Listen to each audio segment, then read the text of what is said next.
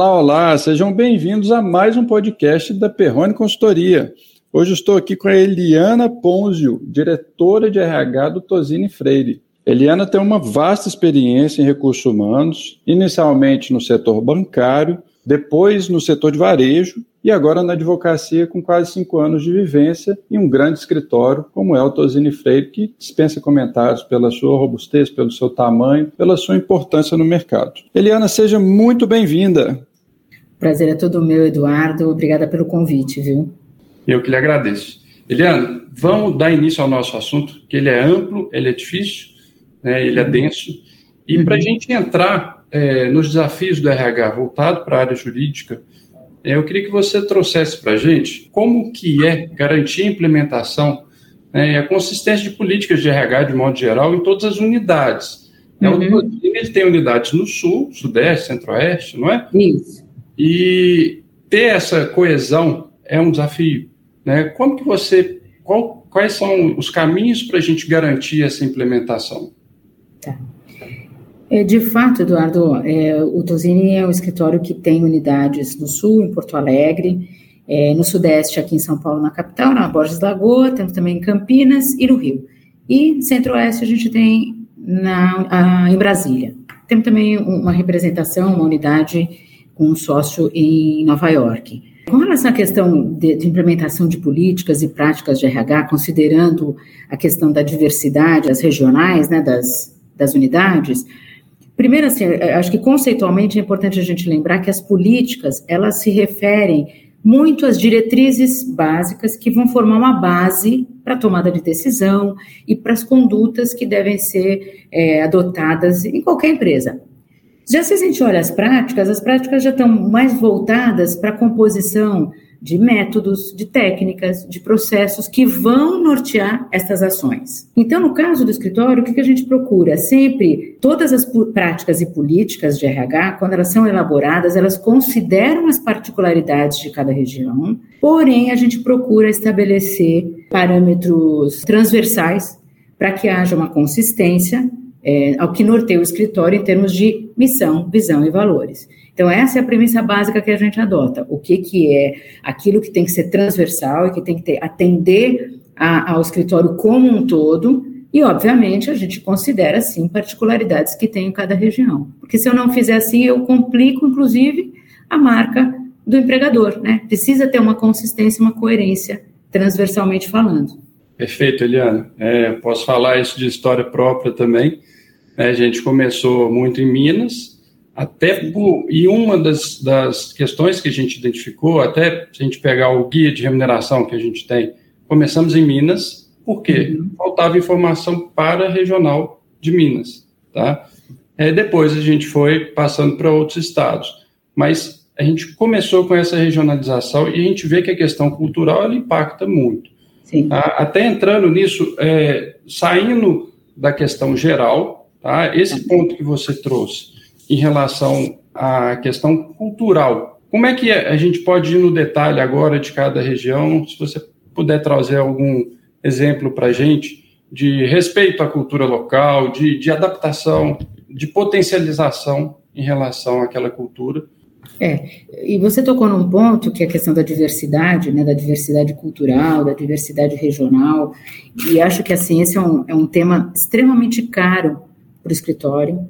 E é muito importante que as lideranças, junto com o RH, compactuem do que de fato significa diversidade e inclusão, né? Qual é a premissa básica que tem que estar alinhada entre toda a liderança? Então, todo, todo esse grupo, principalmente, né, esse, esse espectro que eu estou dizendo, você tem que acreditar que as pessoas com experiências diferentes elas podem contribuir de forma, contribuem, né, de forma significativa para o alcance dos resultados de qualquer organização. Então, isso precisa ser uma premissa adotada, é, acreditada por todos, porque se a gente tiver essa, essa premissa é, definida e vivenciada no dia a dia, os colaboradores que fazem parte de uma unidade ou do escritório como um todo, ele acaba se sentindo valorizado e diferenciado. E aí é quando você, de fato, vê acontecer a cultura inclusiva. Então, quando você está dentro de um escritório como o nosso, tendo unidades em Porto Alegre, é, Brasília, Rio, eu preciso considerar o mercado local.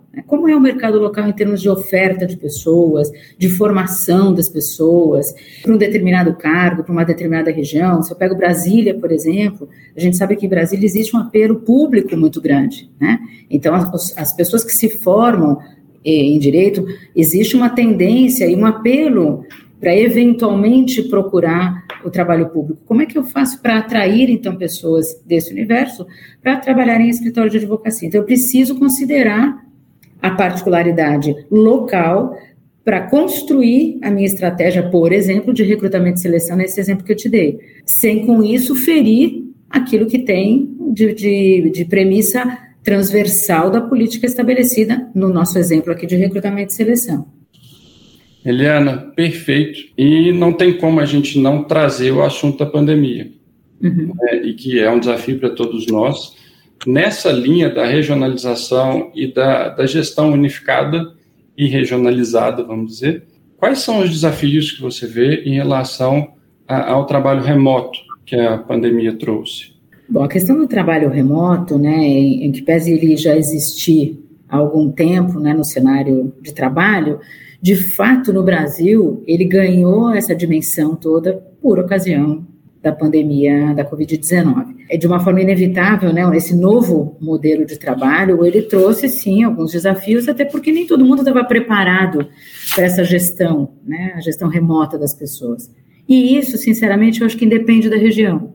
Isso foi uma coisa geral, né? não teve uma diferença. Acho que todas as regiões passaram pelas mesmas dificuldades ou dificuldades muito parecidas. Esse advento do trabalho remoto, né? as ferramentas todas que a gente acabou fazendo uso, teve até um benefício que foi trazer para perto quem está longe. Né? A interação com as equipes das diferentes regionais, isso, isso acabou contribuindo. Eu lembro que no passado a gente fazia muito conference call, mas era só o áudio, as pessoas falavam uma em cima da, das outras.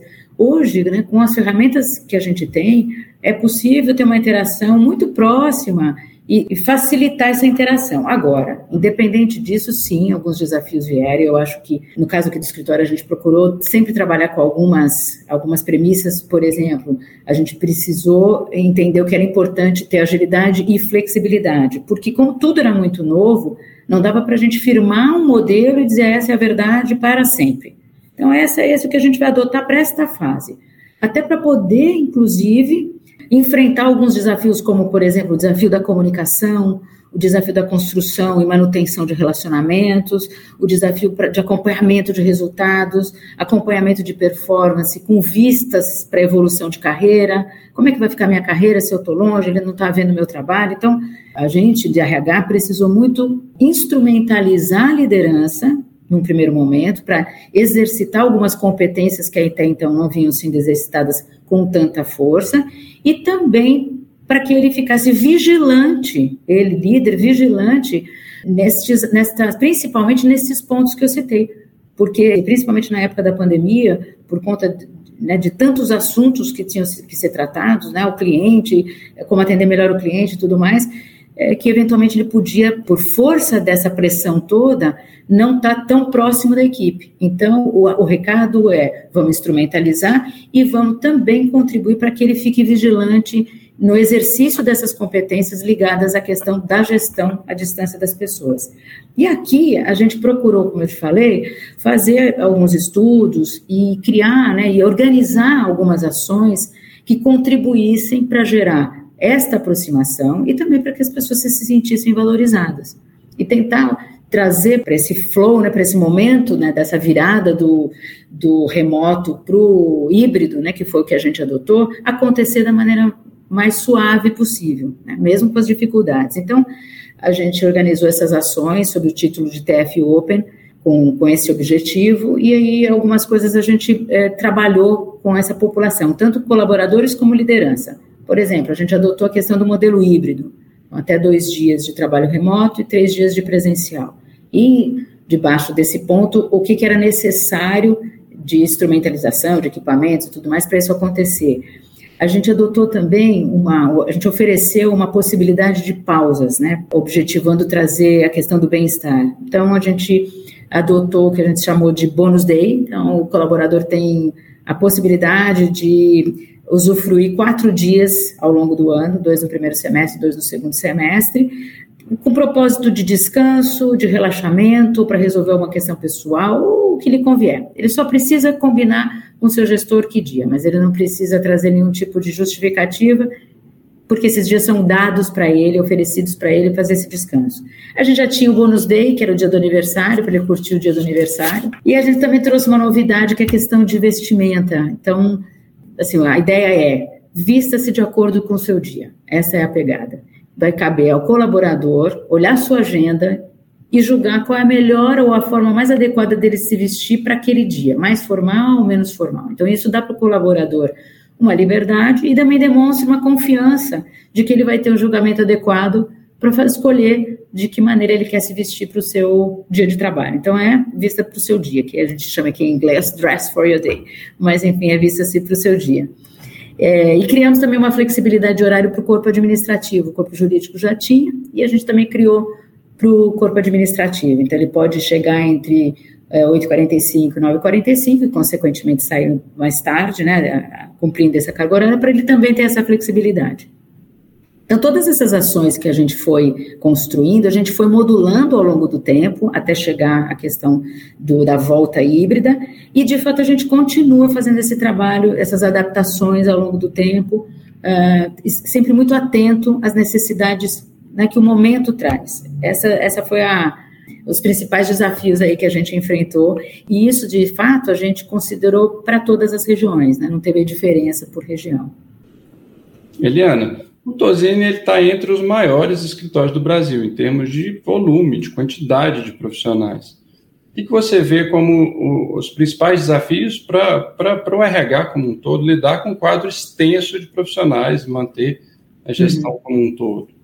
Realmente os desafios eles não são poucos não e assim o que eu percebo de dentre tantos desafios um deles é ao mesmo tempo a gente garantir o cumprimento das políticas e práticas que a gente falou logo no começo, cumprimento de legislação, mas ao mesmo tempo proporcionar um atendimento ao colaborador de forma personalizada, é, é, com qualidade, com agilidade, né, com a agilidade que ele espera. Então, eu tenho sim que ter um padrão, né, que de onde é, expressa a questão das políticas e práticas, mas eu, eu, ao mesmo tempo, eu tenho esse desafio que é levar esse atendimento personalizado e, e agilidade para esse colaborador. Então, é não perder de vista as necessidades individuais, promovendo né, um, um ambiente que as pessoas se sintam acolhidas, né, que o colaborador se sinta integrado, que ele se sinta parte efetiva da unidade que ele está, da região que ele está, do escritório que ele está, e do escritório como um todo. E que ele entenda que ele, independente de onde ele está, ou independente da posição que ele tem, ele contribui para o sucesso do escritório como um todo. Então, eu acho que, assim, outro desafio é também manter, por exemplo, uma equipe especializada com processos, sistemas operacionais com padrão que a gente imprime aqui, disponibilizando esse mesmo nível de qualidade, de agilidade é, que a gente imprime internamente. Então, acho que são muitos os desafios, mas destacando alguns deles, é, são esses que eu, que eu visualizo, né? É bem interessante. É a mesma estratégia que vocês precisam adotar com o cliente externo. Exatamente. É, é a mesma lógica, né? É, se resumiu bem, é a mesma lógica, né? Embora seja um jargão, a questão da jornada do colaborador, mas é por aí. Eu preciso contribuir para que ele tenha uma experiência enquanto colaborador que seja a melhor possível e que vai, obviamente, impactar na marca do empregador, da marca do escritório como empregador de pessoas nesse universo, né? E aí a gente não pode deixar de, de lembrar que são gerações né, diferentes, e aí uhum. entra em outro tema. Que aí cabe... daí daria um outro podcast. Com toda certeza. Leandro, o papo está muito gostoso, está muito bom e ele vai passando rápido. Mas a gente já está chegando ao final. E para a gente encerrar, eu, eu vejo hoje, e com muito gosto isso, assim, o quanto que, que o RH passou a ser cada vez mais estratégico no escritório de advocacia. Vejo isso ganhando força cada vez maior. Com pandemia, inclusive, isso se potencializou, né? Mas mesmo antes. E eu queria, assim, que você trouxesse para a gente como organizar essas estratégias, sempre pensando é, que faz parte do planejamento como um todo do escritório, é, como organizar essas estratégias, considerando que o cenário econômico é diferente em cada localidade, em cada situação, inclusive. Bom, você falou realmente da, desse movimento da área de recursos humanos, e eu concordo com você, ela vem evoluindo aí ao longo do tempo, saindo do exclusivamente transacional e passando a desempenhar um papel cada vez mais transformacional. Com isso, ela contribui, ela passa a contribuir na área de recursos humanos, passa a contribuir de forma mais concreta o negócio do qual ela está inserida. Então, assim, considerando que os escritórios de advocacia têm o capital humano como seu principal ativo, é imprescindível que a função de RH também seja parte da estratégia da empresa. Não tem como não ser. Então, e aí a organização das estratégias de RH, como um todo e de cada unidade, ela precisa estar alinhada às estratégias do negócio. Né? Então, tem que estar absolutamente alinhada à estratégia do negócio. Por isso que a gente fala muito do RH próximo ao negócio. Então, eu preciso, como RH, entender quais são as metas, objetivos deste negócio no qual eu estou inserido, para poder decupar isso nas práticas, nos, na, nas entregas que recursos humanos precisa fazer, tanto do todo como de cada unidade.